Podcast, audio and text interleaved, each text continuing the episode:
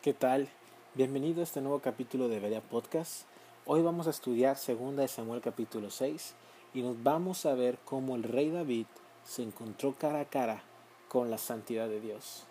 Ve por tu cuaderno, tu pluma, tu bebida favorita y comenzamos.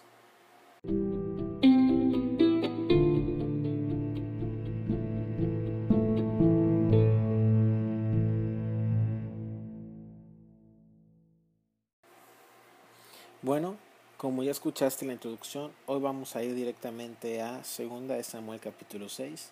Como vimos en el episodio anterior, eh, eh, pudimos ver lo que David hizo al ser ungido como rey de todo Israel.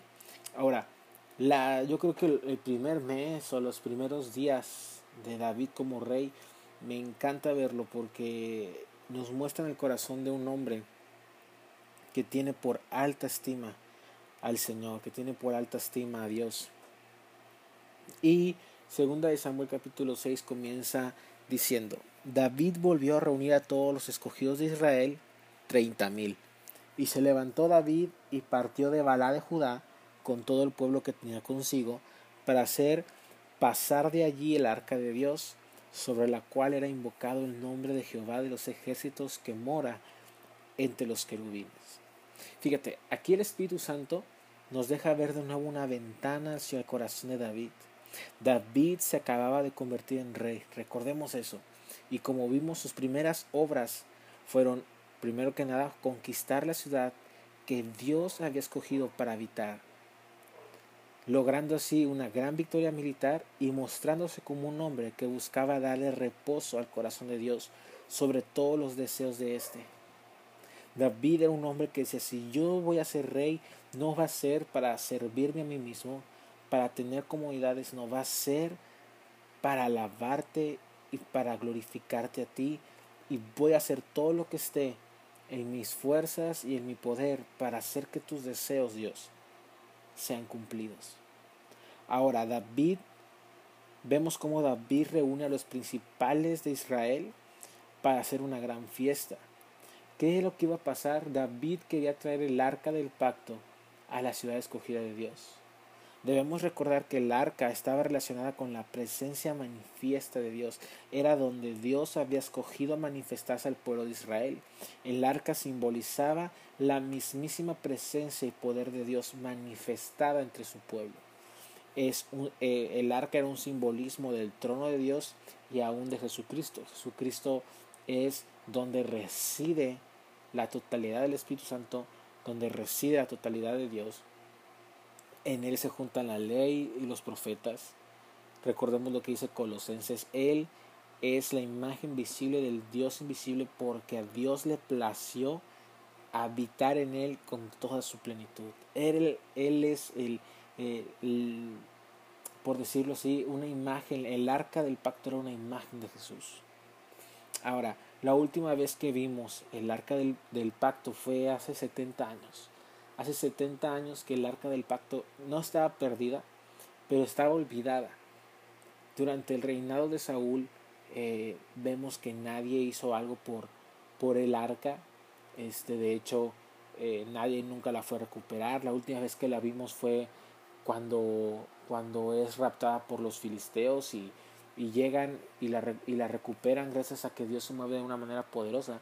Pero después de eso, el pueblo de Dios o Israel se olvidó por completo de la presencia de Dios, del arca. Y David, cerca de 70 años después, decide traerla a Jerusalén, traerla al lugar donde Dios había escogido manifestarse a su pueblo. Y para David sus primeros días o aún meses como rey no, no, no, significaron alabanza a su nombre, grandes fiestas en su honor o incluso una coronación que, dudara, que durara días enteros. Antes acostumbraba a eso, cuando había una coronación los reyes podían hacer fiestas que duraban hasta tres meses. Pero no, David no era así. Sus primeros días como rey de todo Israel fueron volcarse por completo hacia Dios. Hoy el mundo siempre nos pone a pensar en nosotros, en nuestra comodidad, nuestros derechos, nuestra recompensa. Pero David vivía con los ojos puestos en eternidad. Él estaba rindiendo todo a Dios. A los ojos del mundo, la verdad era algo muy inútil. ¿Por qué el nuevo rey de Israel iba a malgastar sus fuerzas, su dinero, su tiempo, trayendo una vieja arca? Pero para David no era así. Él comprendía y vivía con los ojos puestos en los lugares celestiales. Por ejemplo, hoy el mundo es, es algo que ni siquiera siempre es tú, tú, tú, cómo conseguir tu comodidad, cómo ser un campeón. Todo se trata de que tú estés bien. Y, y por ejemplo, hay algo que me impresiona mucho. El, presidente de Estados Unidos, Donald Trump, está, está diciendo, las iglesias son algo esencial, son actividades esenciales. La gente hoy ve como esencial las licorerías, los restaurantes de comida rápida, las horribles eh, clínicas de aborto, los, los lugares comerciales. Pero la iglesia, el mundo no la ve como algo necesario. Ya no más. O sea, ya la gente ha cambiado su perspectiva y eso es lo que el mundo dice. ¿Por qué? ¿Por qué buscar primero a Dios? Primero es buscarnos a nosotros, encontrar, encontrar nuestra comodidad y luego vendrán otras cosas. Pero David demostró otra, otro tipo de carácter, otro tipo de pensamiento. Él estaba pensando en Dios. Ahora, en el versículo 3 dice, pusieron el arca de Dios sobre un carro nuevo y la llevaron de la casa de Abinadab que estaba en el collado, y Usa y Agio, hijos de Abinadab, guiaban el carro nuevo. Aquí vemos cómo David encargó que se transportara el arca del pacto. Pero para saber cómo Dios había ordenado que se llevara el arca, es necesario que estudiemos eh, el libro de Números, versículo 4, digo, capítulo 4, versículo 15 y capítulo 7, versículo 19. Dios había mandado específicamente que el arca del pacto debía ser llevada sobre los, sobre los hombros de los levitas y específicamente de la familia de Coat. ¿Sabes algo? Aquí Dios había expresado desde hace más de 400 años, había él hablado con Moisés y le había dicho, mira Moisés, ustedes van a construir un arca que básicamente, para que te la imagines, era como un cofre grande que era hecho de madera que después fue cubierto con oro, tenía unos querubines arriba y ahí adentro Moisés tenía guardadas las, las, los, pues, las tablas del pacto, lo que conocemos nosotros como los diez mandamientos en unas piedras donde eh, este Moisés escribió las, la, la ley de Dios, tenía guardada maná, que Dios le dijo, guarda ese maná para que la gente recuerde cómo yo lo sustenté en el desierto. Y también tenía guardado una vara, la vara que el sacerdote Aarón, hermano de Moisés, usó para abrir el mar, etc.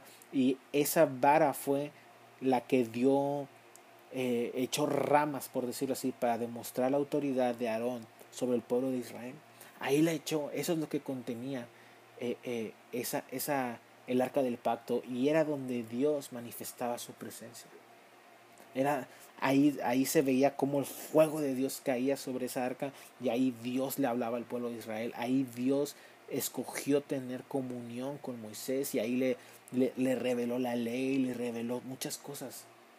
Eso era el arca, el arca del pacto. Y Dios dijo, ¿saben algo? Ustedes van a cuando ustedes quieran mover el arca o sea necesario transportarla, los levitas, los levitas eran lo, una de las doce tribus de Israel.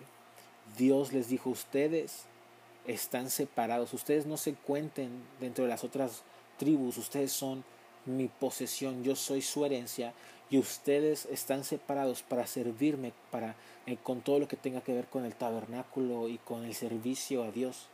Y de, de esa tribu de Leví, aparte él dijo, y solo de ustedes levitas y de todas sus familias, solo los de la familia de Coat pueden llevar mi arca. Era algo súper exclusivo. Era algo que Dios había mandado de ciertas maneras. Y sabes algo, Dios quería que no hubiera nada mecánico sobre el arca. Él quería que su presencia reposara sobre hombres, no sobre objetos. Esto es una representación de cómo Dios quiere que su presencia descanse sobre su creación. Tú y yo, hombres y mujeres, fuimos diseñados para llevar su presencia en nosotros. Y hoy, gracias a la obra de nuestro Señor Jesús, tú y yo podemos ser templos vivos para el Espíritu Santo. Esto en una sombra de cómo Dios quería que su presencia reposara sobre hombres, sobre su creación, sobre el ser humano. Y hoy nosotros, hombres y mujeres, por igual tenemos, gracias al sacrificio de nuestro Señor Jesucristo, tenemos el privilegio de que su Espíritu Santo viva en nosotros. Nos hemos, nos hemos convertido en arcas ambulantes, si lo quieres ver así. La presencia de Dios está con nosotros.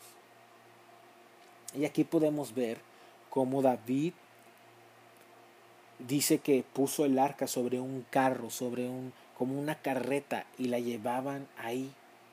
Las intenciones de David eran muy buenas, claro que sí. Eh, eh, las intenciones de David eran, yo quiero que la presencia de Dios esté en la ciudad de Israel, porque Él así lo quiere y porque nosotros, su pueblo, lo necesitamos entre nosotros. Pero su entusiasmo, el entusiasmo de David, hizo que se olvidara por completo de lo que Dios había mandado al pueblo de Israel. Debemos recordar que nuestro corazón es sumamente engañoso. Podemos pensar que, que, lo que hacemos es lo correcto. Podemos decir, miren, si yo hago esto es para la gloria de Dios y tener un corazón sincero, como David. Pero Dios busca otra cosa. Dios no busca buenas intenciones. Él busca obediencia. Acompáñame a 1 Samuel 15, 22 y ve, vamos a ver lo que dice.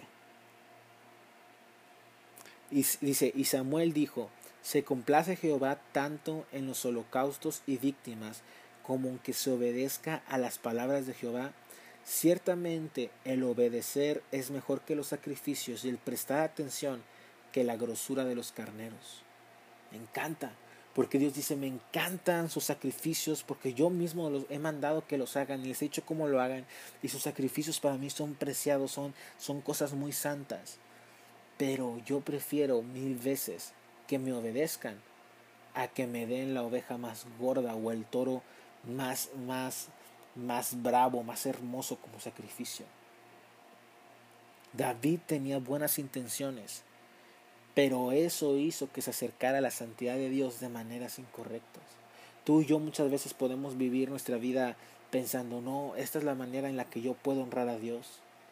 Esta es la manera que yo he escogido para glorificar a Dios. Y sabes algo, gloria a Dios por las intenciones de tu corazón. Pero tú y yo tenemos que analizar las cosas y decir, ¿en verdad estoy agradando a Dios con esto? ¿En verdad esta es la manera en la que Él ha mandado que lo busque. Esta es la, esta es la manera en que Él ha mandado en que yo le rinda gloria a Él. Debemos pensarlo. En el versículo 6 dice, cuando llegaron a la era de Nacón, Usa extendió su mano al arca de Dios y la sostuvo porque los bueyes tropezaban. Y el furor de Jehová se encendió contra Usa y lo hirió allí lo hirió allí Dios por aquella temeridad y cayó, y cayó allí muerto junto al arca de Dios. Aquí vemos cómo los bueyes transportaban el arca del pacto y sufren un tropezón y se caen. Y sabes es algo, esto era de esperarse. Cuando nosotros actuamos de maneras que Dios no nos ha mandado, es esperado que encontremos fracaso. Lo voy a repetir otra vez. Cuando nosotros actuamos de maneras que Dios no nos ha mandado, es esperado que encontremos fracaso. Aquí David venía bien contento trayendo el arca en este carro nuevo, en esta carreta. Dice la escritura que venía con música, con tambores. Venían cerca de treinta mil personas haciendo una caravana para este, trayendo esta, el, arca a, a, Jerusalén y era una fiesta y de repente estos bueyes que traen jalando la carreta donde viene el arca se tropiezan y, y, y se cae el arca. Era, era claro de esperarse, porque cuando nosotros queremos hacer las formas de Dios, tomarlas y hacerlas a nuestra manera, encontramos fracaso. Ahora, podemos ver, aquí dice la escritura, que Usa extendió su mano, o sea, él vio que se estaban cayendo los bueyes, que se iba a caer el arca, y él extiende su mano y la, y la agarra para que no toque el piso. Pero dice que la ira de Dios se encendió contra Usa y lo mató en ese momento. Aquí podemos ver cómo Usa extiende su mano para sostener el arca desde que ésta se cayera. Y vemos cómo Dios, otra vez lo digo, había ordenado al pueblo, de, al pueblo de Israel que no tocaran nunca el arca del pacto. Esto se lo dijo a Moisés y lo repitió durante muchas veces y mucha gente antes había muerto por haber tocado el arca del pacto. El arca del pacto era un artículo extremadamente santo, que como te dije anteriormente, simbolizaba la mismísima presencia de Dios. Ahora, tú y yo debemos descansar, pues como creyentes estamos bajo un nuevo pacto, bajo la sangre de Jesucristo, y no vamos a morir por tocar un objeto santo en un servicio de nuestra iglesia. Pero el principio que Dios nos quiere enseñar aquí queda muy claro. Hay veces en que nos acostumbramos tanto a la presencia de Dios que dejamos de verlo como algo sumamente santo. Hemos, tal vez tú y yo, hemos memorizado tanta Biblia, sabemos tanta doctrina y decimos, no puedo fallar, conozco la Biblia, conozco la doctrina, conozco lo que Dios dice. Su presencia se ha vuelto un mero trámite para nosotros. Nosotros decimos, no, pues yo vivo mi vida, mi, tiempo de encontrarme con Dios, con Dios, es de 6 a 7 de la tarde, leo, oro y, esa es mi vida. Conozco la palabra, conozco lo que Dios dice, voy a la iglesia y se vuelve todo tan repetitivo, se vuelve toda una rutina y empezamos a acostumbrarnos a la presencia de Dios y empezamos a quitarle, empezamos a quitarle la importancia a la santidad, Dejamos de, dejamos de saber que nos estamos encontrando cara a cara con el Dios que es completamente santo, con, con el Dios que está separado por completo de su creación. Nos dejamos de recordar que nos estamos encontrando cara a cara con aquel que habla y crea planetas, aquel que habla y trae vida, aquel que habla y hace caer fuego del cielo, aquel que, que venció a la muerte, aquel ante cual toda lengua y toda rodilla se doblará y toda lengua confesarán que Él es Dios. Nos, nos, olvidamos y empezamos a ver esto como una rutina, como algo tan normal. Que de repente su presencia se ha vuelto un mero trámite para nosotros y eso despierta en nosotros que queramos acercarnos a Dios en nuestros propios términos y maneras. Podemos pensar, oye, pero Usa le hizo algo bueno a Dios. Usa extendió su mano para que no se cayera el arca y tal vez no sufriera una descompostura, tal vez no se rompiera, tal vez no se rayara, no, no sufriera algún daño. Y sí es cierto, claro que es cierto, pero Dios no necesita nuestra ayuda. Dios prefiere nuestra obediencia, nuestro corazón a sus pies. Como lo dije arriba, Dios quiere obediencia y no buenas intenciones. Hay veces que podemos pensar que le estamos haciendo un bien a Dios, pero es nuestro corazón que está engañado. Estamos buscando a Dios en nuestro propio entendimiento y eso va a traer muerte, va a traer decepción, va a traer fallo. Debemos recordar que no hay nada más tóxico en el reino que las buenas intenciones de nuestro corazón. Y, fíjate, no podemos decir que Dios no fue justo cuando mató a Usa. Dios se los había revelado a través de Moisés en los libros de la ley, de cómo debían manejar el arca. Además, también el pueblo de Israel conocía la historia de cómo Dios había matado a los hijos de Aarón cuando quisieron adorar a Dios en sus propias formas y términos ofreciendo fuego extraño. Eso lo puedes leer en Levítico. Que dice que están ofreciendo, que Dios, es que Dios de Dios, pueblo de Israel, todo un manual de cómo debían ofrecerle eh, este, las ofrendas, etcétera Y de repente vienen los hijos de Aarón y le quieren ofrecer fuego, quemar delante de él en su propio entendimiento. Y Dios los mata, paz, les quitó la vida. Y eso quiere decir que tú y yo hoy tenemos establecido cómo debemos acercarnos a Dios en santidad, en obediencia a través de su palabra. Nosotros debemos, no es lo que nosotros querramos, no es lo que nosotros decimos, es lo que dice la palabra.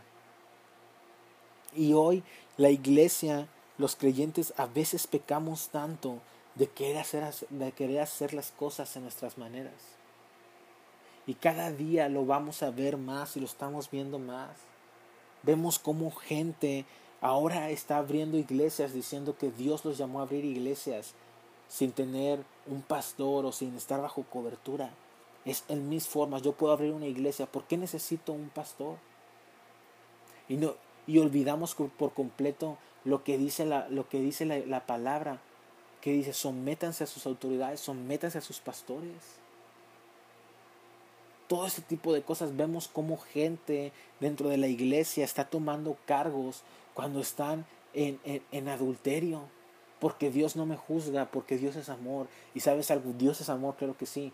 Pero Dios ha mandado cómo debe de ser un ministro, cómo debe de ser un diácono, un hombre, una sola mujer. Hoy vemos cómo cada vez en la iglesia también hay, hay gente que dice, no, yo puedo ser eh, puedo, ser homosexual y servir y, alabar a Dios. Oye, Dios ama a los homosexuales, claro que los ama. Y, la, y la iglesia debe abrazarlos y debe eh, eh, mostrarles a Cristo, abrazándoles, mostrándoles amor y no juicio. Pero hoy hay gente que dice, no, Dios, yo puedo alabar y puedo tocar en alabanza y puedo aún ser pastor siendo homosexual y eso no es así. O, hay jóvenes que dicen, no, ¿por qué necesito yo someterme a un proceso dentro de la iglesia? Si yo puedo fácilmente abrir una reunión en mi casa y enseñar la palabra. No, Dios ha dicho cómo deben de hacerse las cosas. Y cuando tú y yo rendimos nuestra mentalidad, rendimos nuestro entendimiento a Dios, vemos cómo las cosas que Él hace son para nuestro bien. No podemos esperar encontrarnos cara a cara con Dios cuando estamos haciendo las cosas a nuestra manera y a nuestras formas. Hay gente que te dice, no, yo no necesito, yo no necesito creer en Jesús. Todas las religiones eh, son una misma, todas conducen a un mismo Dios. No hay nada más satánico que eso. Jesús dijo, yo soy el camino al Padre. Nadie puede venir al Padre si no es por mí. Y hoy la gente dice, no, no necesitamos a Jesús. Tú y yo nos podemos acercar a Dios simplemente por, así, en, en, nuestra, en nuestro pecado. O, no, la salvación no viene por creer en, en Jesús, la salvación viene por ser una buena persona. La salvación viene por, por hacer X o, o Y cosa, por portarme bien, por darle de comer a los pobres. Todo eso es bueno. Y debemos de hacerlo. Dios nos manda su palabra, pero no podemos sustituir la salvación de esa manera. No porque nosotros creemos o pensamos. Yo muchas veces me, he topado y he hablado con gente cuando le estoy compartiendo el Evangelio y me dicen, es que yo no puedo creer que Dios sea tan exclusivo para que decir que solo creyendo en Jesús pueda ser salvo. No, eso no es cierto. Yo, yo, yo creo que Dios me perdona a mí porque soy bueno otra vez queriendo hacer las cosas a nuestra manera. Y así no podemos acercarnos a Dios. No hay nada más tóxico en el reino que las buenas intenciones de nuestro corazón. Dios ha determinado formas en que debemos acercarnos a Él y no podemos hacer las cosas en nuestros términos. A veces creemos que podemos acercarnos a Dios estando en pecado, tolerando o haciendo ciertas cosas en nuestra vida íntima, pero Él busca santidad y obediencia de parte de su pueblo. Todo lo que hagamos en nuestras formas, en nuestro entendimiento, en nuestras maneras, llegando así a ignorar las formas que Dios ha establecido, nos traerá muerte, ya sea física o espiritual. Tenemos en el libro de los Hechos la historia de Ananías y Zafira, tú la puedes leer, quienes quisieron acercarse, a, acercarse y, agradar, y agradar a Dios mintiéndole a los apóstoles. Y sabes algo, yo estoy, estoy muy seguro que vienen los días cuando Dios volverá a manifestar su presencia en medio de su pueblo, como aquel tiempo de los hechos, y debemos estar listos para eso, purificándonos y caminando en obediencia total a Él. Te voy a hacer una pregunta.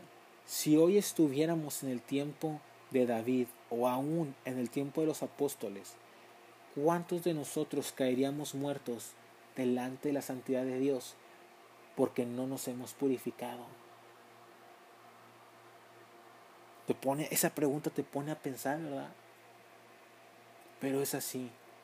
Tú y yo tenemos que hacer y, parar un poco de nuestras vidas, sentarnos y decir, Espíritu Santo, muéstrame si mi corazón se ha almacenado orgullo, soberbia, vanagloria.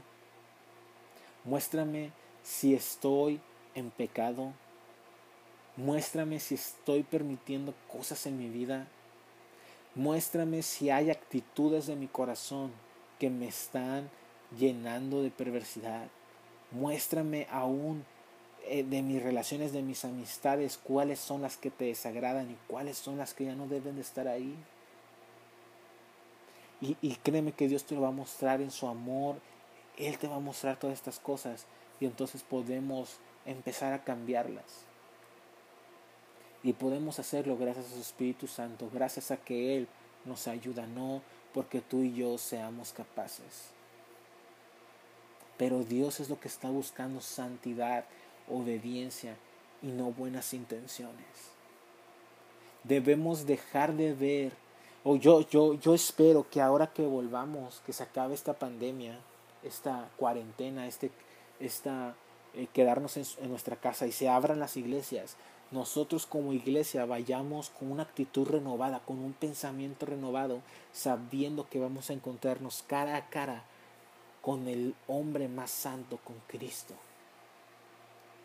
Y, espero que nosotros como iglesia cambiemos muchas cosas y empecemos a volver a tener un temor de Dios renovado, una obediencia renovada y una santidad renovada delante de Dios.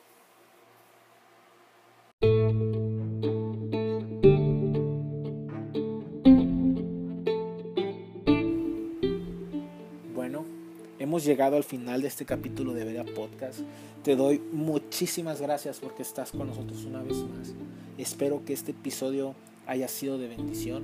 Si así fue, te pido que lo compartas con tu gente cercana, con, tal vez con tu, con tu familia, con la gente de tu iglesia con alguien que, tú crees que este mensaje le pueda servir.